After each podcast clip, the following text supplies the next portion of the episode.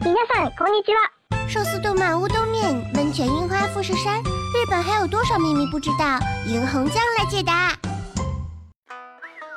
我们看日剧、追日番，爱木村拓哉，称呼新垣结衣为老婆，但对于一衣带水的日本，我们还知之甚少。别等了，来听霓虹酱画日本吧。 在历史悠久的中国，给人的印象是传承数百年的老字号企业一定不计其数，但实际情况却并非如此。而在日本，创业百年以上的老字号企业，仅在京都一地就有一千多家，大概和中国老字号的总和不相上下。如此之多的原因何在？让我们一起去看看谜底。全球老字号最多的国家，日本。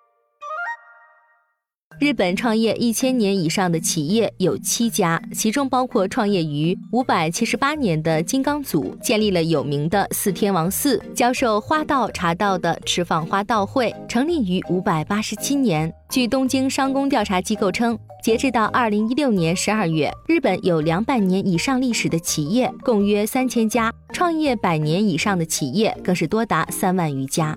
从地区来看，东京约四千家，大阪约两千多家，爱知县约两千家，京都一千多家。从国别来看，德国有八百多家创业两百年以上的老字号，位居第二；荷兰第三，有两百多家；第四的法国有不到两百家。由此可知，日本是拥有创业两百年以上老字号最多的国家。此外，从企业寿命来看，过去曾经有过企业三十年的说法。大数企业的寿命取决于创业者的能力，所以考虑到人类精神和肉体的巅峰状况，认为三十年寿命的说法较为妥当。不过，考虑到当下激变的社会现状，或许企业寿命已缩短到十年左右了吧。避开港战。历史上，日本曾几度发生战争和内乱。尽管如此，大量的老字号商家能够幸存至今，必须是有其特殊背景的。纵观日本史，我们可以发现，大规模战争之地都有一些共同的特征，比如战场。由于最早因为要攻占山地，所以战争多在山岳地带展开。之后，诸如川中岛之战、长小之战、关原之战等，多以三角洲、山谷或官道为战场，很少在田间展开。因为损毁良田会惹来民愤，而无法收获农作物，无异于自杀之举。此外，如果展开港战，那么不但房屋、金银财宝等战利品全部化为灰烬，还将遭到无家可归的民众的憎恨。所以，交战双方都避免将城市卷入战火。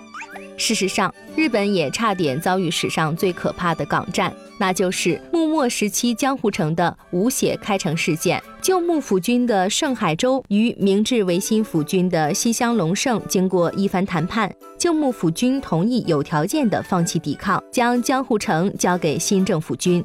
谈判成立的背景自然有各种各样的因素，但其中最重要的一点，据说就是双方都有一个共识。那就是不能让民众蒙受战争的创伤。由此可见，日本许多老字号得以传承至今的一个原因，就是避免了大规模的港战。老主顾的存在。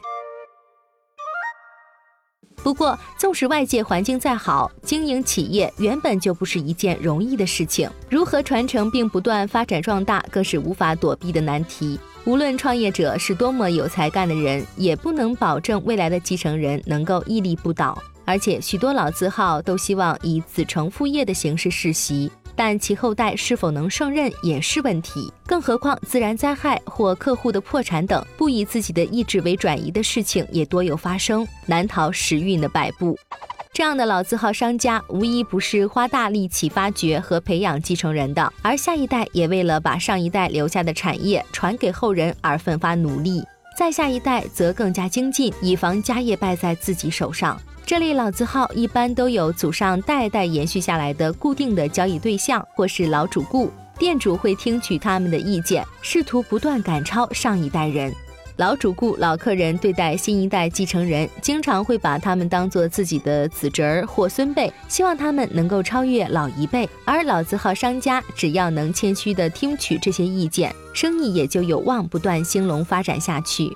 反过来，如果仗着自家老字号招牌而不思进取、店大欺客，那么迟早会被周围的人们抛弃，生意也难保长泰久安。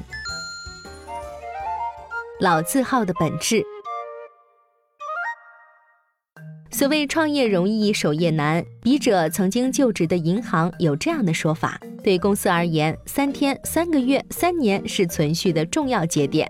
老字号体现了贵在坚持的道理，为此而受到命运女神的眷顾，同时也是社会大环境和平稳定的反应。